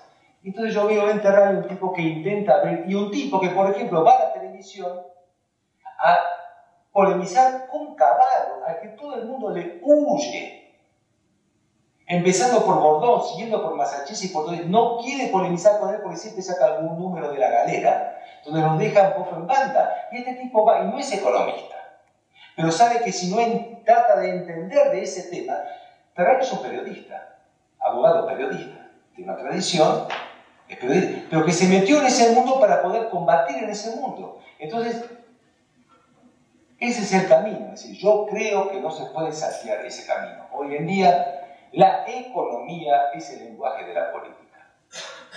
Para bien o para mal, pero es. Entonces, si nosotros seguimos verseando sobre cuestiones éticas, morales, de un mundo mejor que no es y que ha sido y que me gustaría que será, somos impotentes. Y para un político eso es bastante grave. No se puede quedar uno a la política si no, busca y encuentra soluciones. Un intelectual sí puede ser impotente no es una falacia, porque despierta espacio, despierta preguntas, no va a resolver. Y eso a lo mejor provoca cosas muy positivas en la sociedad, pero un político no puede hacer eso, un político tiene que decir cómo. Y en eso estoy de acuerdo con Terrano, como estuve con Frondizi, tiene que decir cómo, no tiene que decir qué es lo que hay que hacer, tiene que decir cómo. Esa es la tarea de un político, decir cómo. No, no tiene que decir la gente pasa hambre, tiene que haber más trabajo, tiene que decir cómo. Por eso es tan complicado, porque es muy difícil hacer el cómo. Entonces encuentro en esta figura de Rodolfo Terrani alguien que quiere continuar esa tradición, con las limitaciones que puede llegar a tener, porque me parece que no tiene futuro político, no es un hombre de carisma ni nada por el estilo. Vaya a saber a dónde llegará o no, pero hay muy contados en ese aspecto. Entonces, bueno, con respecto a lo que vos me decías, ¿por qué Frondizi? Es por eso.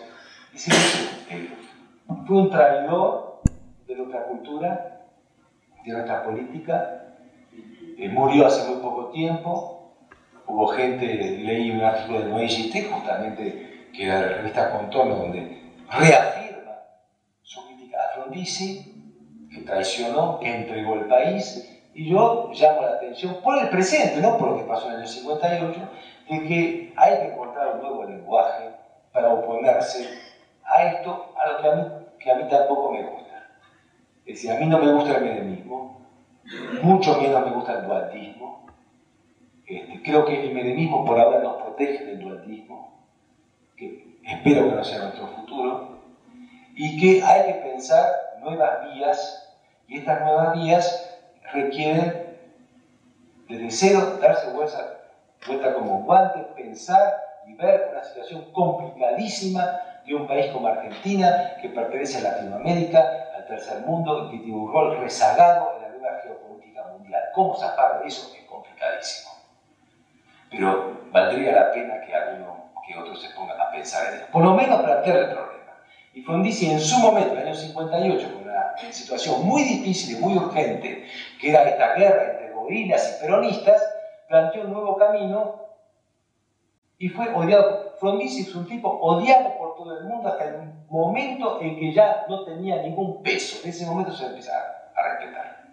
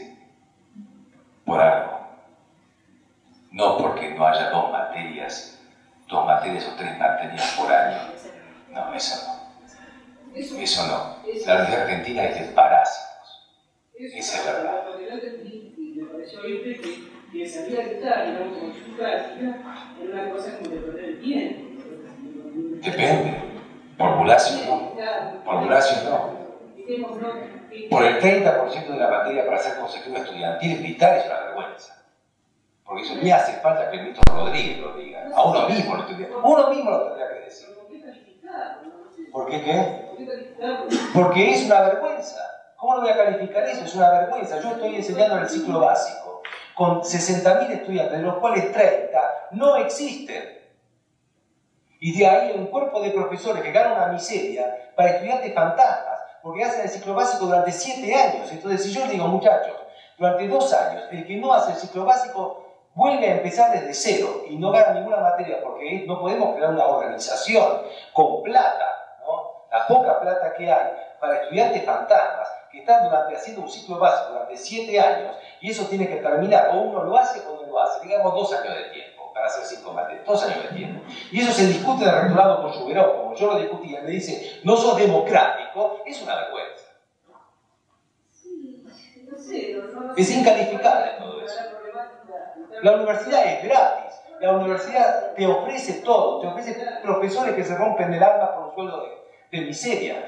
Te ofrece clases, te ofrece muy cosas. Entonces, si vos no querés estudiar, no estudias.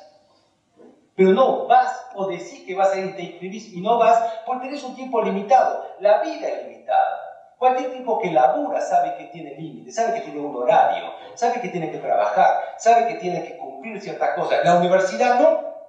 ¿Por qué? ¿Ahora algo mal entonces? ¿Cómo? ¿ahora algo mal? Eh, con respecto a eso, o sea, eh, yo coincido con vos en que es una ridiculez que quiera habilitar por dos materias por año, entonces que cualquiera tiene que aprobar dos materias por año.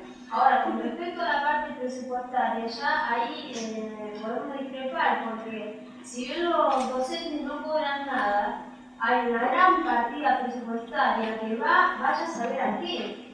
O sea, vos tenés 500.000 docentes mantenidos con sueldos altísimos, eh, a nivel de 4 o 5 profesores por uno docente, con cargos directivos, está también perdida.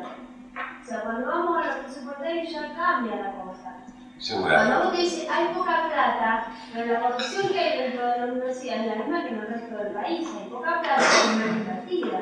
Sí, O sea, seguramente. Los estudiantes, eh, fantasmas, la plata que se va. Hay muchísimas universidades que se hacen figurar con una infraestructura y una cantidad de alumnos que no existen en Sí. todo el país, Sí. pero por un, porque hay alguien cobrando, no los Sí. docentes ni los estudiantes. Es, es plata que se dice, tengo tanta cantidad, pero esa plata va a no docentes, va a tipos intermediarios que se la quedan. Entonces voy justificando todo eso digo, bueno, vamos a poner un presupuesto eh, que cada estudiante va a un arancel porque el dinero no alcanza.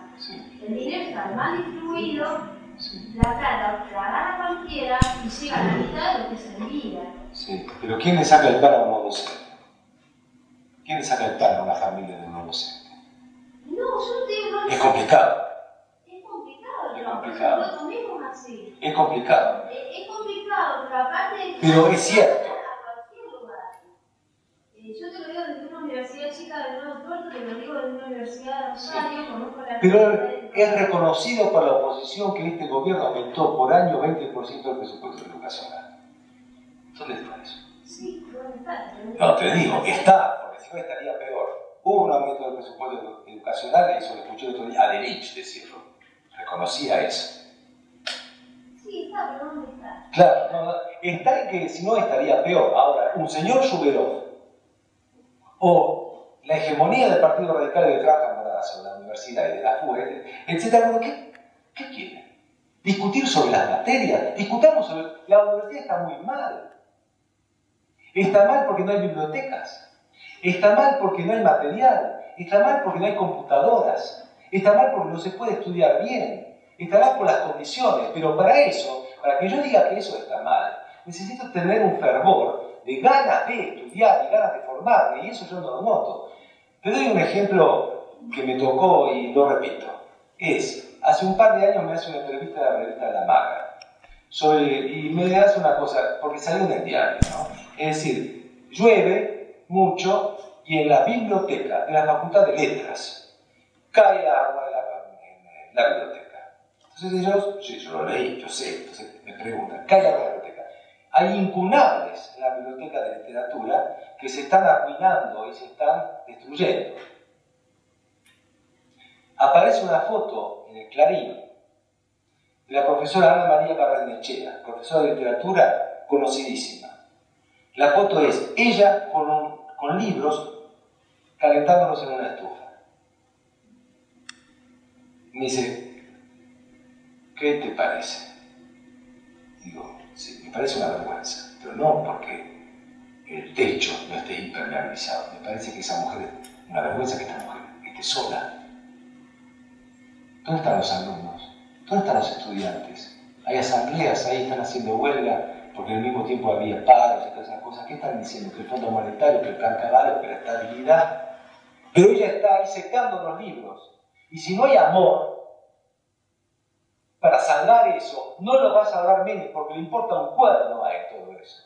Pero entonces hay que hacerse dueño de ese lugar. Como ustedes hicieron dueño de este lugar, hay que hacerse dueño de ese lugar oficial. Ir a salvar los libros, no solamente Ana María Barrendechea. Tiene que haber más de una persona ahí salvando. Y si no hay eso, no hay paro ni asamblea que tenga sentido.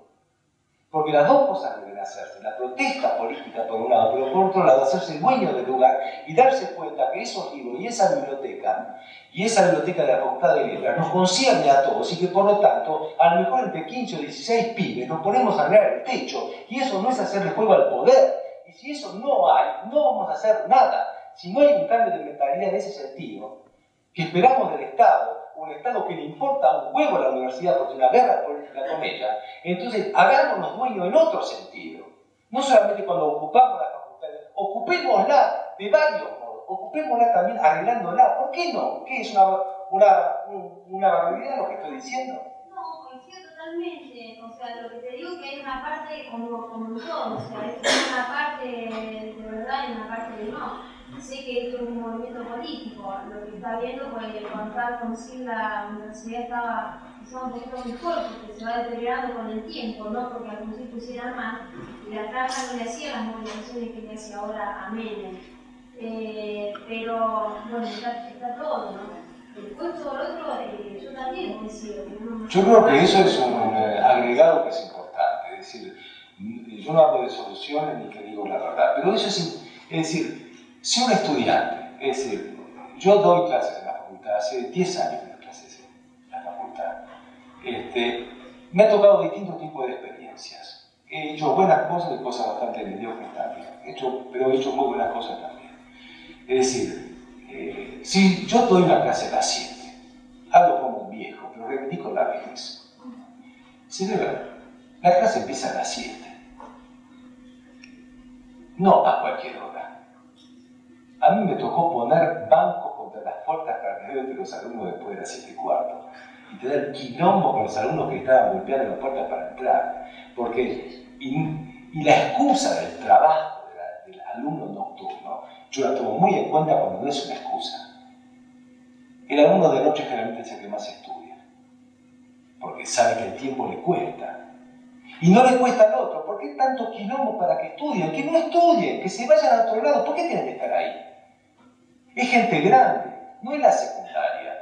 Uno elige en la universidad, elige, va. Entonces tenemos, estamos de acuerdo sobre una base, estamos para laburar, estamos para formar, estamos para leer a Nietzsche, estamos para leer a Platón, estamos para trabajar, docentes y alumnos juntos, y no para otra cosa. Y eso hay que tomarlo en cuenta. Entonces, si no hay computadora, si no hay libros, si no hay revistas, si no hay circulación del saber, estamos mal. Sobre eso tendríamos que pensar, que la Universidad Argentina está formando gente con poca preparación. Entonces tendríamos que ver cómo hacemos en un país pobre, porque lo es, es pobre la escuela primaria. Ayer yo estaba en Rosario y está lleno de villas Rosario alrededor de la ciudad. Y yo veía a los pibes de guardapolvo blanco yendo a la escuela y me conmoví viendo a pibes saliendo de la casucha con guardapolvo blanquito a la escuela. Digo, esa es la verdad, esa es una verdad. Tienen que, van a estudiar, el padre los manda a estudiar, a lo mejor el padre está desocupado y los manda a estudiar, esa es la verdad, no la universidad, no estos señores que están ahí diciendo la fotocopia que sale cara. Pensar un poco en eso. Yo no digo que, yo no estoy diciendo una vía donde alguien, pero, hay que pensar un, poco. Entonces, cuando hay una manifestación se cierra el Congreso y los diputados, todo lo que uno quiera, me dio mucha pena eso, porque yo hubiera querido otra cosa, ni que se aplique esa ley, pero la oposición debe ser distinta. Yo me opongo, pero no puedo oponerme así. No puedo oponerme cuando se está discutiendo que un estudiante por año tiene que dar dos materias. Y claro que tiene que dar dos materias. ¿Cómo me voy a empezar a discutir? ¿Cómo le voy a dar el changüí y el handicap al ministro para que él me diga eso. O sea, lo tengo que decir yo. Ese no es el problema y no puedo discutir sobre ese tema, oponerme sobre ese tema porque no es democrático. Yo me pasé un año en el rectorado como representante del ciclo básico común de la UBA, escuchando a estos decanos, ¿no? con esa panza, haciendo la digestión hablando de democracia.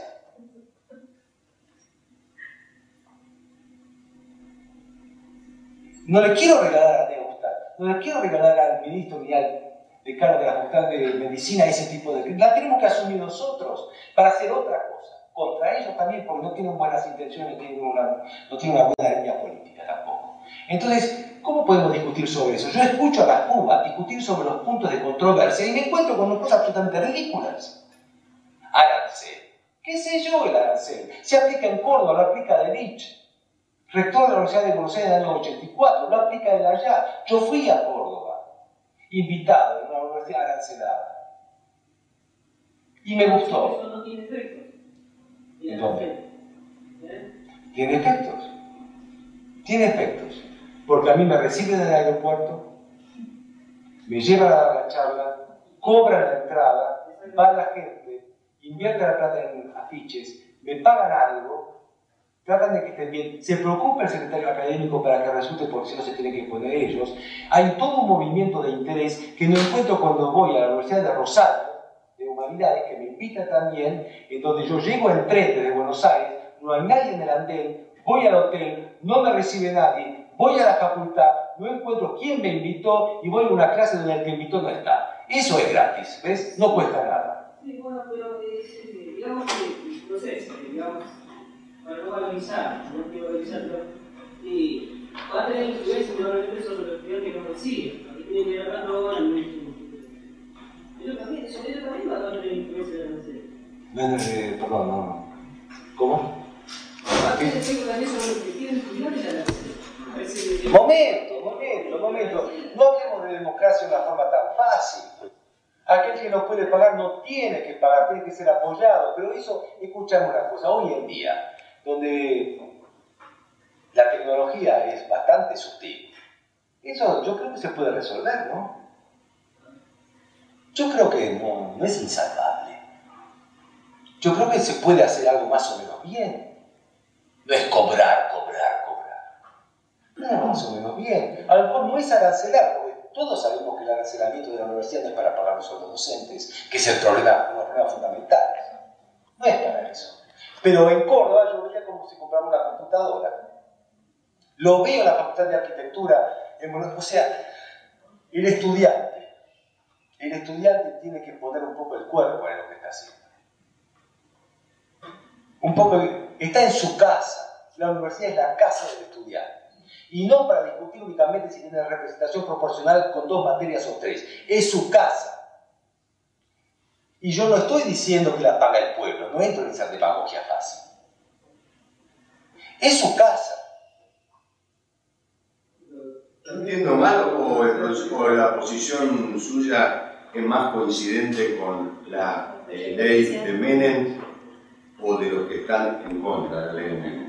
No, no Bueno, ese es el eh, problema. da la impresión de que usted está más eh, proclive en este momento del debate de la cuestión universitaria a apoyar una posición eh, en favor de los que le importan un huevo de la universidad y no de los que están No. planteando el debate. No, No, pero quiero que Yo la ley no la conozco, que no, pero- Yo estoy en contra de los que están en contra.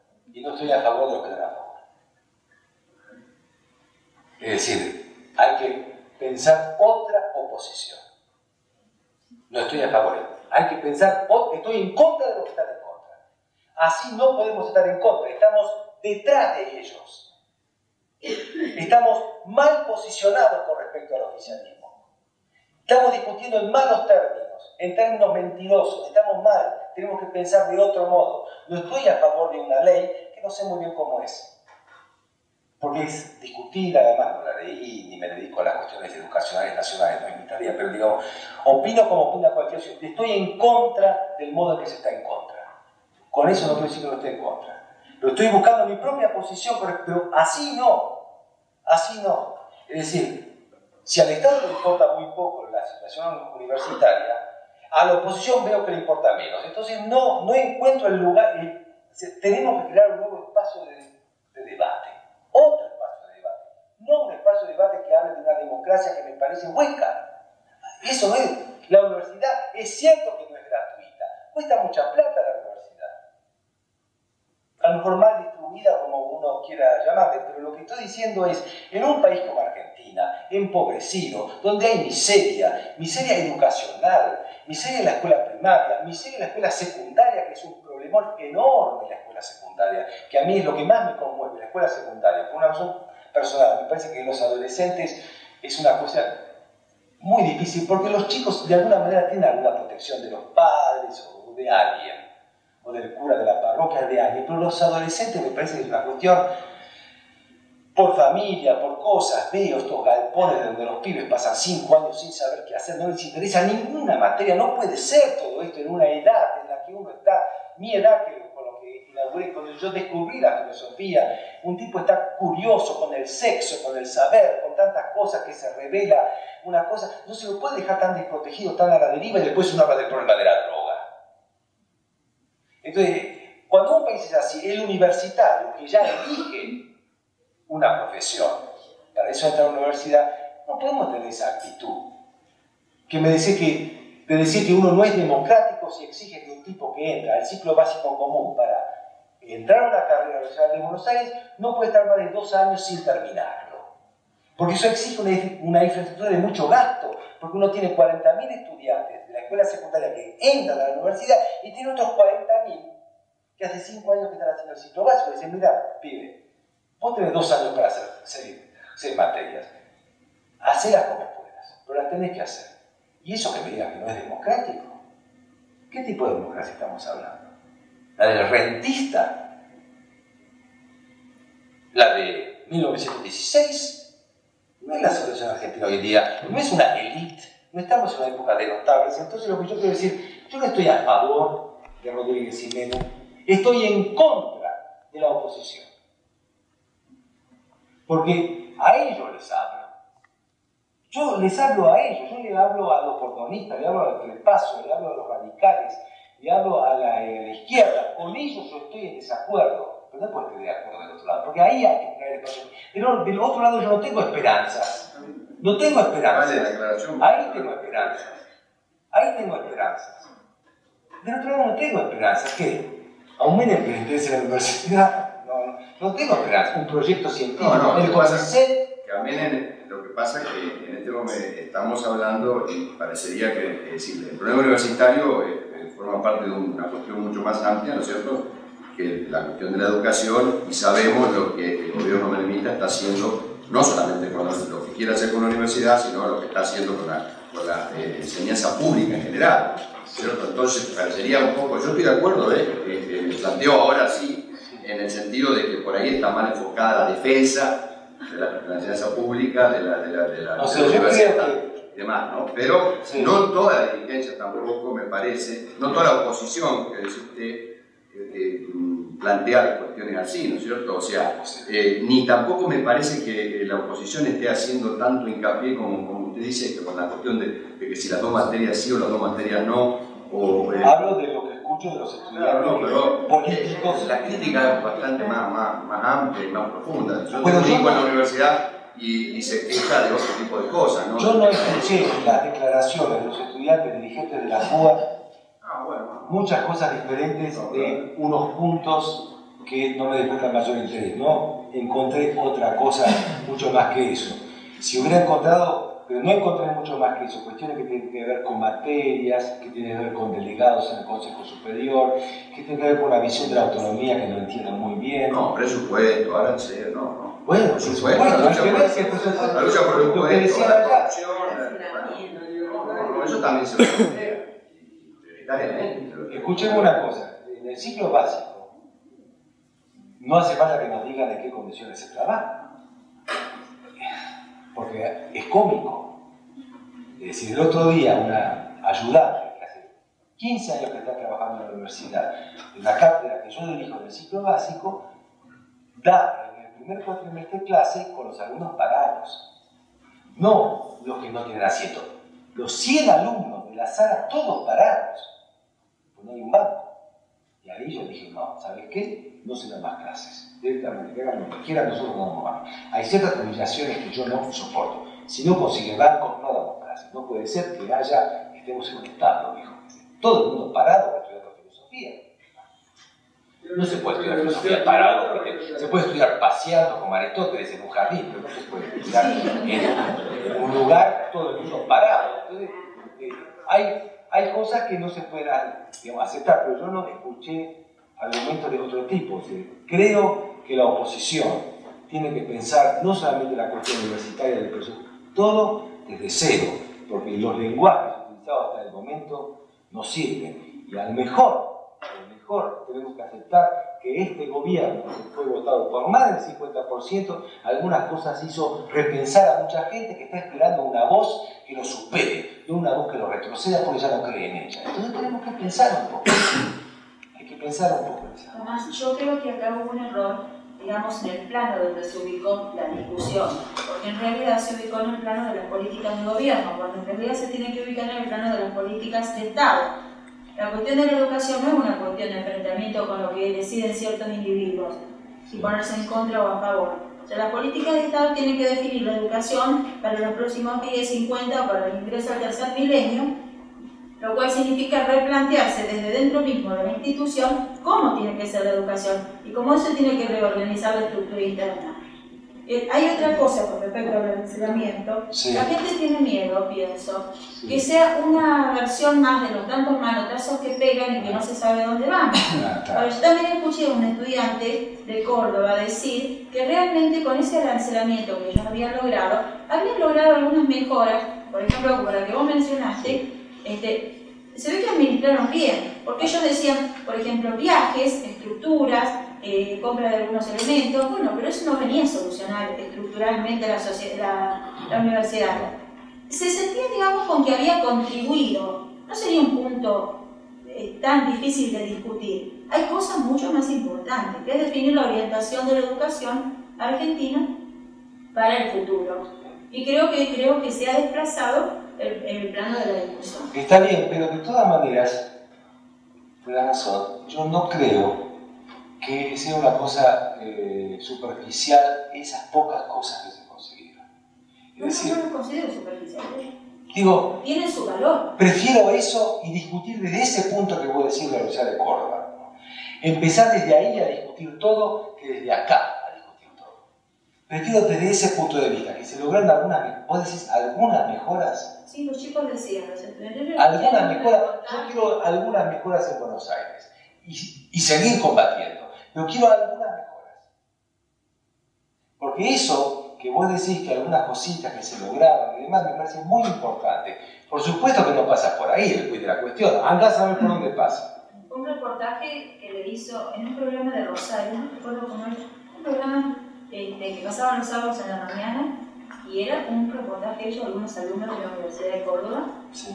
Este, fíjate en este momento también hay que ver qué tipo de, de oferta están produciendo ellos, porque de pronto en odontología hay una invasión tremenda de españoles, porque parece que llevaron a España una experiencia muy interesante que eh, te enganchó y tienen acá este, estudiantes españoles, lo cual significó, bueno, un poco tener que pelear por, los lugares, los espacios, pero eso lo generó cierta excelencia de la oferta. Eso yo lo había leído ese tema y sé de chicos que no han podido entrar porque son muchos, en odontología especialmente. Yo te digo, llevaron una experiencia muy interesante y les gustó.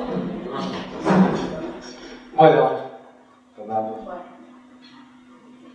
chao. es muy difícil. ¿Estamos?